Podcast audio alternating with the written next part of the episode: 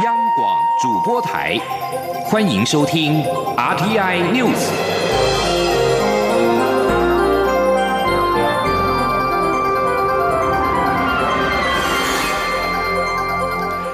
各位好，欢迎收听这节央广主播台提供给您的 RTI News，我是陈子华。蔡英文总统在今天宣布，政府经过严谨风险评估之后，决定订定进口猪肉莱克多巴胺安全容许值，以及放宽三十月龄以上的美国牛肉进口。总统强调，政府会做好把关的工作，强化进口肉品的检疫跟查验，并且落实食品标识规定。而行政院也将设立新台币一百亿元的养猪产业基金，确保台湾猪农的收益不会受到影响。记者欧阳梦平的报道。蔡英文总统二十八号下午在总统府场厅发表谈话，副总统赖清德、行政院长苏贞昌、国安会秘书长顾立雄、总统府秘书长李大为以及民进党立法院党团总召柯建明都陪同出席。总统首先表示，要为台湾做出一个关键的决定，解决一个悬荡已久的问题，也就是进一步开放美国牛肉与猪肉进口。他说：“经过这几年的谨慎的评估，现在我已经责成我们的相关部门。”在保障国民健康的前提下，依据科学证据、国际标准，定定进口猪肉莱克多巴胺安全的容许值，以及放宽三十月龄以上的美国牛肉进口。总统指出，过去前总统陈水扁及马英九都对美方做出解决的承诺，但在当时的时空环境及条件下，只能处理部分问题，这让台湾政府解决问题的能力受到国际质疑。不仅影响台美经贸关系，在争取参与区域贸易协定时，也让其他国家质疑台湾是否有决心解决困难的贸易问题。如今，台湾的经济正站在历史转折点上，必须要掌握战略机运，进一步开放美牛美猪。进口是基于国家经济利益、符合未来总体战略目标的决定。接下来，台湾要成为全球供应链重整中的关键力量，就必须和世界各经济体加速连结，尤其是和台湾最坚定的战略伙伴，也是世界经济龙头的美国强化连结。总统说：“我相信，如果我们能够在美猪美牛的议题上跨出关键的一步。”将是台美经济全方位合作的重要的起点。未来，我们的经贸战略可以更灵活、更有力的展开。对于这两年受到美中贸易冲突以及疫情冲击的产业，特别是传统产业，这将是一个重要的契机。总统并表示，政府很清楚人民重视食安问题，因此他保证政府会对美牛美猪进口做好安全把关。除了会强化进口肉品的检疫与查验，也会落实食品标识规定，提供消费者充足的资讯可以选择。总统也强调，会确保台湾农业生计，政府绝不会牺牲本国猪农的权益。他指出，虽然现阶段国产猪肉的市占率达到九成。竞争力也在持续提升当中，但政府仍将设立新台币一百亿元的养猪产业基金，确保猪农的收益不受影响。中央广播电台记者欧阳梦平在台北采访报道。而蔡英文总统在今天宣布进一步开放美猪美牛进口时间点，引发了揣测。对此，总统表示，选择这个时候做出决定，是因为全球经贸供应链正在快速的重组，这关系到台湾整体的经贸战略。这个时间点对台湾非常的重要，无关美国总统大选，也和台湾的安全问题没有直接的关系。他并且表示，在过去，民进党却曾经对含莱克多巴胺的美牛。猪肉进口有所保留，但是现在时空环境已经改变，相关的资料跟证据逐步的累积，让政府能够有空间做进一步开放的决定。而针对蔡英文总统在今天宣布开放含有莱克多巴胺的美国猪肉以及三十月龄以上的美国牛肉进口台湾，农委会主委陈吉仲在行政院表示，将依照国际食品法典委员会的标准，针对猪肌肉、猪肝、猪肾、猪脂肪订定容许标准，相关的措施将在明年的一月一号生效。记者王维婷的报道。蔡英文总统二十八号宣布开放含有莱克多巴胺美国猪肉和三十月龄以上的美国牛肉进口台湾。行政院下午邀集政务委员邓振中、农委会主委陈吉仲、卫福部长陈时中、经济部长王美花召开记者会，说明后续执行细节。陈吉仲在行政院表示，依照 Codex 的标准，定定安全容许量，分别是猪肌肉零点零一 ppm、猪肝零点零四 ppm、猪肾零点。零九 ppm 以及猪脂肪零点零一 ppm。他表示，农委会今天预告修正莱克多巴胺美猪规范，九月四号公告修正规范。卫福部同步预告最大残留容许量，并于九月十三号公告最大残留容许量。新的标准将于明年一月一号正式生效。陈吉仲说：“我们今天就会修改相关的动物用药的。”残留量的允许，定定了莱克多巴胺。我要特别说明的是，这跟二零一二马政府时期的文字有不一样。当初他们是用乙型受体素，乙型受体素就是俗称的瘦肉精，有二十几种。我们这一次把它修改，只是莱克多巴胺，它是一个更安全的一个动物用药的添加物。陈吉仲表示，台湾比照日本、韩国的模式，只允许进口猪肉含有莱克多巴胺，也就是说，国内猪肉依旧禁止使用莱克多巴胺。至于开放三十月龄以上美牛进口的时程，卫福部九月二号预告进口规定，九月十号公告进口规定，新制也是从明年一月一号上路。中央广播电台记者王威婷采访报道。大法官会议在今天针对了政党及其附随组织不当取得财产处理条例，也就是党产条例是否违宪，做出了释字第七九三号的解释文。党产条例合宪没有违宪的问题。同时，解释文表示，党产条例的立法者认为，民主转型之后应建立政党公平竞争环境，所以透过特别立法的方式制定党产条例，以规范处理政党不当取得财产事项。同时，解释文还认为，基于宪法民主原则，国家应采取回复或匡正的措施，以确立宪法所彰显的自由民主宪政秩序价值。记者王兆坤的报道。台北高等行政法院七位法官申请释宪的主要主张，包括党产条例的法律未接、党产会的属性、行政权侵害司法权、附随组织定义模糊、有无违反溯及既往原则。大法官作出的解释认为这些都没有违宪问题。大法官司法院长许宗立说：“我国于解严、动员戡乱时期终止后，国家体制。”才见回归自由民主宪政秩序。那么立法者就非常时期违反自由民主宪政秩序及严重侵害基本权利之不法或不当的过往，认为民主转型之后必须由于重新评价及匡正之必要，必建立政党得为公平竞争之环境，以落实转型正义。所以，立法者以特别立法的方式制定党产条例，以规范处理政党不当取得财产的事项。司法院秘书长林辉煌在记者会上表示，政党政治攸关民主制度运作，是宪法民主原则核心内涵。国家自应致力建立并确保复数政党得以自由形成发展与公平参与选举的法治环境。林辉煌指出。动员戡乱与戒严非常时期结束前，政党因当时的党国体制，或于非常时期结束后，凭借执政优势，以违反当时法令或形式合法但实质内容违反自由民主宪政秩序要求的方式，自国家或人民取得财产，并予以利用而陆续累积政党财产，以致形成政党竞争机会不平等的失衡状态。基于宪法民主原则，保障政党机会平等及建构政党平等竞争机制的义务，国家应采取回复或匡正措施，以确立宪法所彰显的自由民主宪政秩序价值。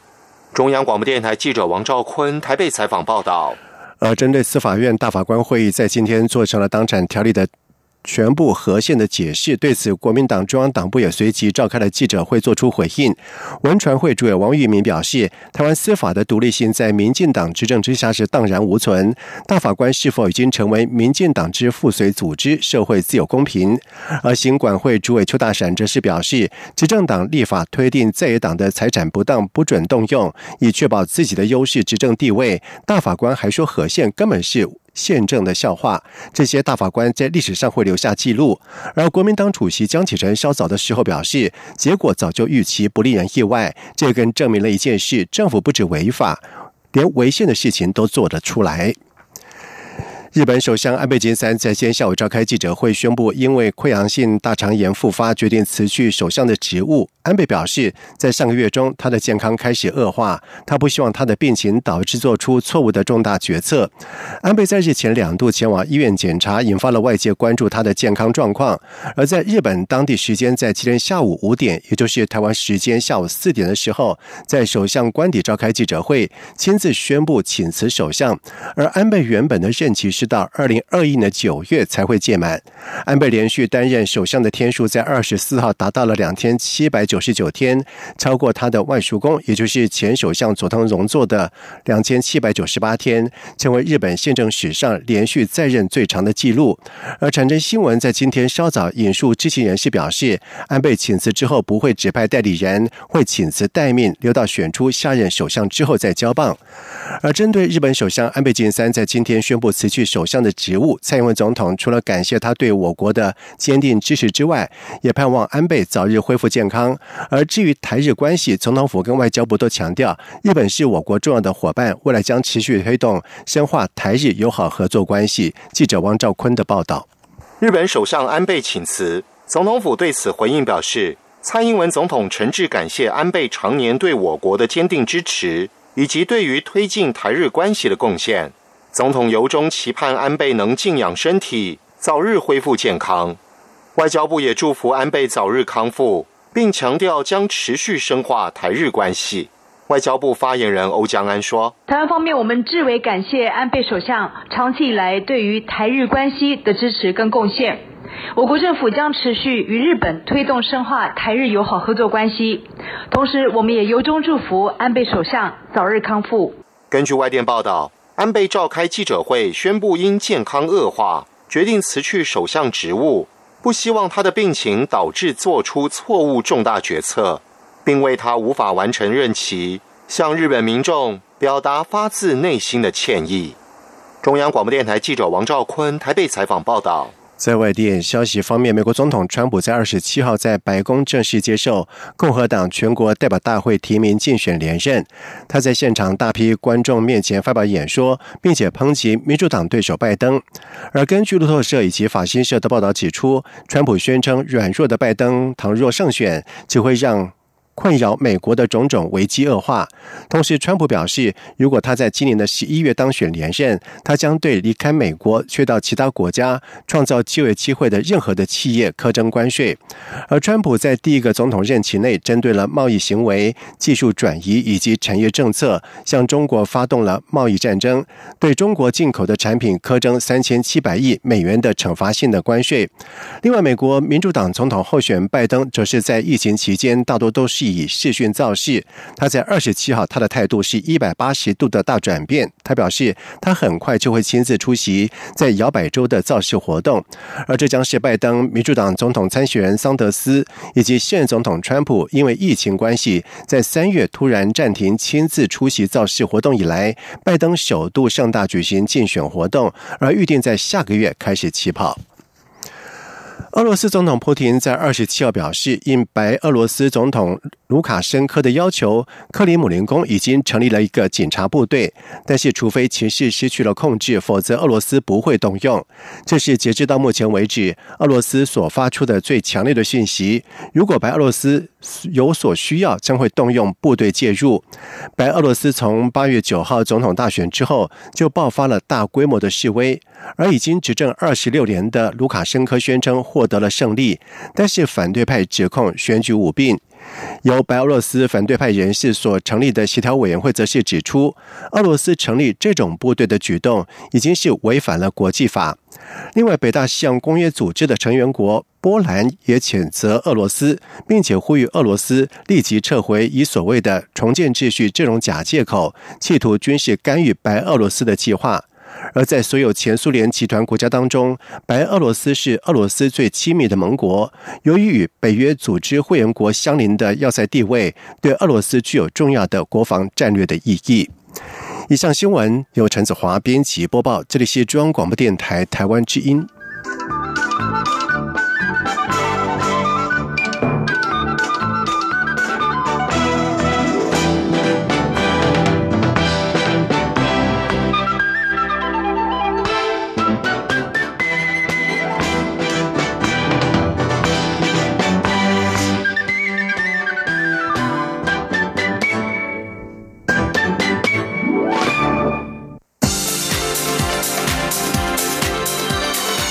这里是中央广播电台台湾之音，欢迎继续收听新闻。现在时间是晚上的七点十五分，欢迎继续收听新闻。中国政府在今天宣布将松绑瘦肉精美猪以及三十月里以上的美牛进口。国民党立院党团是强烈反对，认为人民的健康不能用任何的政治利益做交换，要求蔡英文总统应该为政策转弯向国人致歉，并且到立法院国情报告。而民进党立委则是态度不一，有人担忧难以向支持者交代，但是也有人乐见台美双方贸易有重大的进展。同时，也有人说台猪美猪终将一战，但是政府一定会以国人。健康至上。记者刘玉秋的报道。蔡英文总统宣布，经过审慎评估，他已责成相关部门在保障国人健康前提下，订定进口猪肉莱克多巴胺的安全容许值，并放宽三十个月龄以上的美国牛肉进口。对于瘦肉精美猪即将扣关，国民党团召开记者会，强烈反对，并列举民进党过去在野时反对瘦肉精美猪进口的说法，要求民进党为美猪政策转弯向国人道歉。国民党主席立委江启臣表示，执政党立委今天才被告知要开放美猪进口，这是标准的党意凌驾民意。国民党反对在未经国会沟通、法律程序就贸然开放的标准独裁作为。所以我们反对蔡总统，您在没有做任何沟通、任何配套、终极影响评估，也没有接受不会接受的状况底下，贸然就来开放美猪啊！所以我们要求蔡英文总统。你必须到立法院来做国情报告。而蔡总统二十八号也协同行政院长苏贞昌邀集民进党立委参叙，说明美猪政策。但多名立委离开时脸色凝重。民进党立委王美惠对于开放美猪进口坦言感到震惊、冲击。王美惠也质疑过去民进党在野时大动作反对美猪美牛，现在却反过头来进口，应该要给支持者交代。但他也相信政府会把此事做好，并提。醒行政部门在孩童的营养午餐上一定要做好把关。总统府跟行政院他会做的很好，但因为伊嘛讲弟弟的这部部分吼也难过好啦，因为。台湾的权利嘛是爱国啦。民进党立委何志伟则认为，台珠、美珠终将一战，而且首战即终战。但政府的立场没有改变，一定会以国人健康至上，也呼吁外界要对本土产业有信心。中广电台记者刘秋采访报道。而政府宣布有条件的开放美牛美猪的进口，养猪大县的榆林县县长张立善则是表示，云林养猪的头数是占了全国将近百分之三十，养猪户有一千一百九十六户，坚决反对美国猪肉再松绑，保护养猪产业以及养猪农的生计。另外，中华民国养猪协会秘书长张生金则是表示，养猪协会立场还是坚决反对含瘦肉精美国猪肉进口，如果价格更低，担心冲击会更大。他并且指。指出，在上午的时候并没有接获政府单位通知开会研议应应措施，在下午则有召开，但是协会还是先前所说的立场，希望政府不能够损害国产养猪产业的生计，必须强化国产产业的体质，否则预计未来国产猪肉市占率会跌到两成。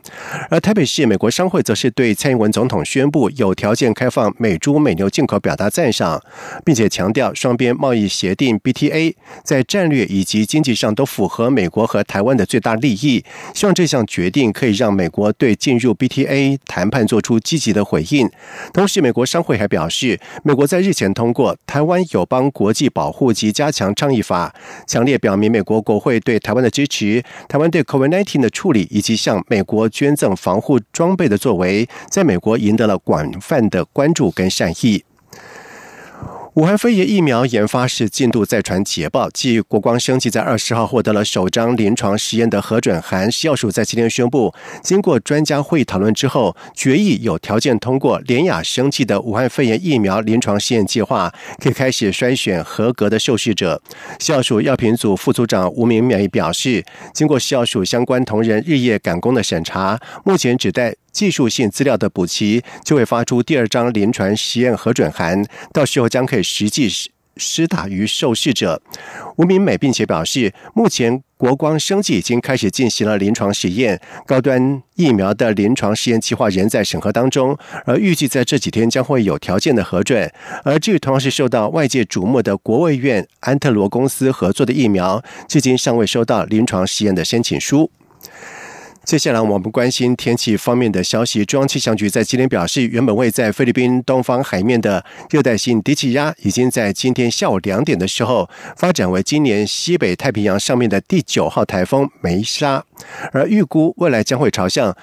琉球的南方海面移动，而目前对台湾暂时没有直接的影响。气象局持续的密切当中，同时气象局也在今天发布了今年的秋季气候展望，预估在太平洋高压势力逐渐的减弱，太平洋南方季风槽。日趋活跃的情况之下，未来九月到十一月气温将是偏暖到正常，雨量则是正常到偏多。而至于西北太平洋上面的秋台生成的几率，虽然会略多于气候值，但是侵袭台湾的台风个数仍然是落在正常范围内，大约是一到两个。记者吴立军的报道。气象预报中心主任吕国成二十八号表示，时序进入八月，太平洋高压强度已不如六七月那么强，因此容易有热扰动影响台湾。气象局也在八月发布了三次台风警报和一次大规模豪雨预报。紧接着二十八号下午又生成今年的第九号台风梅沙，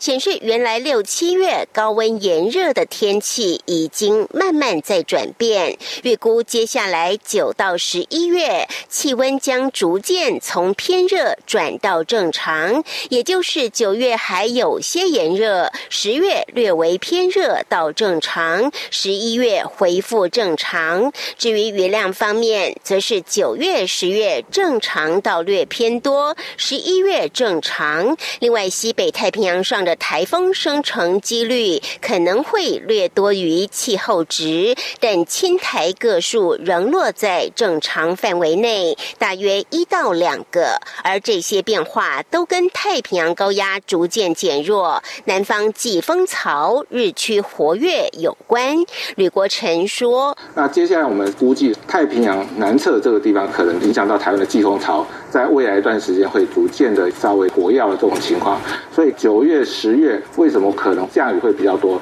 是跟这个季风潮的影响有关。另外，就太平洋高压在这个时候呢，也会有比较明显的减弱。所以我们预期在这双重的影响之下呢，就造成在九月、十月台湾的降雨是属于正常到略偏多的情况。那当然，在这段时间的降雨跟台风有很大的关系。吕国成也指出，受到今年反圣婴持续发展的影响，也。就是东太平洋赤道温度偏低，台湾附近海温偏高，因此一旦台风生成，位置就比较靠近台湾，应变时间也随之缩短。加上秋台容易为台湾北部及东部带来比较大大的降雨，呼吁民众随时留意气候的变化。中央广播电台记者吴丽君在台北采访报道。二零二零 Art 台北台北国际艺术博览会将在十月登场。在今年，原住民委员会和文化部合作，首度推出了原民新月推荐特区，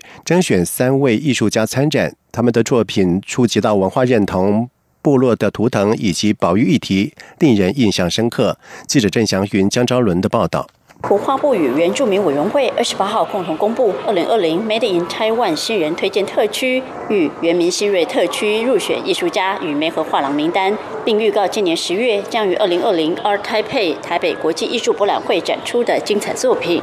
迈入第十三届的 MIT 新人推荐特区，从一百一十一位参与者中精选出八位，绝大多数都具有国外就学或展出的背景，作品特色具当代性、直觉性，同时对于过去单一艺术类型展现勇于开创新的视觉经验。原民新锐推荐特区则是首度设置，选出的三位四十五岁以下原住民青年艺术家作品都相当具有特色。其中，宜德斯卢信的作品以织布的秩序构成，着重在色彩与织纹构成的整体画面。卢凯族艺术家杜寒松则展出以山林朋友作为主题的动物雕塑作品，姿态带有点拟人与卡曼想象力，令人印象深刻。像是猫头鹰夜晚呜呜的叫声，在杜寒松创意下变成在锻炼脚力，以此传递保育意识。代表贵族身份的雄鹰羽毛，如今却成为市场上高价叫卖的物品。杜寒松也以幽默的方式让族人反思。杜寒松说：“他就自己出来卖卖他的羽毛了。既然我的羽毛那么那么珍贵哦，那干脆我来摆摊，我自己来卖好，你们不要给我杀价了。啊，他就这边也少了一只了，就是你这个，但是他是有使命的啦。借着这样的一个话题哈，来。”来给大家一些反省。今年二十六岁的阮元敏是赛德克族与闽南族混血，因为在网络上看到父亲的一篇文章，谈到对于他混血身份的期许，触动他开始关注身份认同议题。一件失败的凯旋版画作品，反思原住民面对当代社会在文化上被出草的处境。阮元敏说：“然后这件事情是在探讨出草这件事情，我就在思考说，这出草这个。”这个这个这个文化的意义，它其实到现今，我认为它是一个还在持续的状态。但是只是这个身份上的不同，我们是属于文化上面被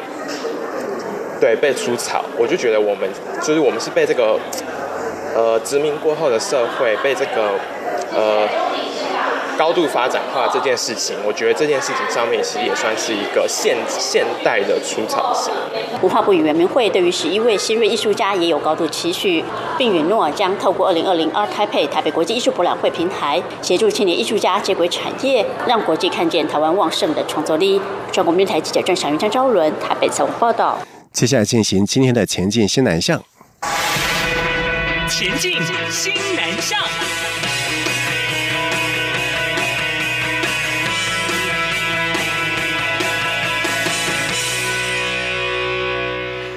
印尼在七月底召开了记者会，表示在明年一月起将要求移工输入国雇主负担移工来台的费用，包含往来机票、训练费等等，引起了雇主团体的不满。劳动部在今天表示，目前已经透过了外交管道，方面要求印尼说明会严守保障雇主的权益。记者杨文军的报道。近期有部分聘用印尼籍的看护工的雇主指出，他们接获中介公司传达，明年起，移工在印尼自费的一切费用，包含护照、居留证办理及更换的费用、训练费及来台机票费等，都转由雇主负担。劳动部证实，确实有接获相关讯息，但印尼事前并未寻双方联系管道，先行与劳动部沟通。迄今也未接获印尼的正式公文，是印尼单方宣称已经和我国及新加坡等十四个国家达成协议。因此，劳动部将持续透过双边联系管道，请印尼说明厘清，在维护雇主权益下和印尼沟通。劳动部跨国劳动力管理组专门委员庄国良说：“哦，那因为国内很多雇主在雇佣看护工上面，都是属于弱势的族群。那就这个部分，劳动部一定会这个严守这个保障我们雇主的这个权益。哦，那来尽量来跟这个印方来争取。”庄国良也指出，就像我们要去美国工作，怎么可能要求他们帮我们出机票钱跟护照钱？照理说不应该由雇主承担，就算要，也应该要经过双边协调，取得共识，再回归到劳雇双方去约定。尽管国际上有雇主负责支付的零付费方案，但也只限于制造业。劳动部强调，雇主引进移工来台工作，应依法和其签订契约，并适用我国法令，以明确双方的权利义务。移工来台其他相关费用，包含机票费、训练费、签证费等，是移工出国工作的费用，应该由劳雇双方自行约定，不应由来源国政府单方决定。中央广播电台记者杨文君台北采访报道。而针对印尼传出要求海外雇主负担移工安置费，印尼海外移工安置及保护局也在今天表示，这个政策已经定案，预计在半年之后实施。根据新的规定，雇主负担来回机票、健检、签证等共十二项的费用，暂不适用于厂工。海外移工安置及保护局公关室也在今天表示，根据新的规定，移工安置费共有十四项，除了行前训练费、取得工作能力证明费之外，其他由海外的雇主负担。正值疫情期间，没办法出国。花莲慈济医院跟菲律宾崇仁医学院合办的中西医疗论坛，在日前以视讯的方式举行。花莲慈院国际医疗中心主任李启成表示，花莲慈院配合卫生。卫福部西南向政策“一国一中心”于计划推动跟菲律宾的医学交流。原本规划是要到菲律宾举办国际论坛，受到疫情影响，改以视讯的方式举行。以上新闻由陈子华编辑播报，这里是中央广播电台台湾之音。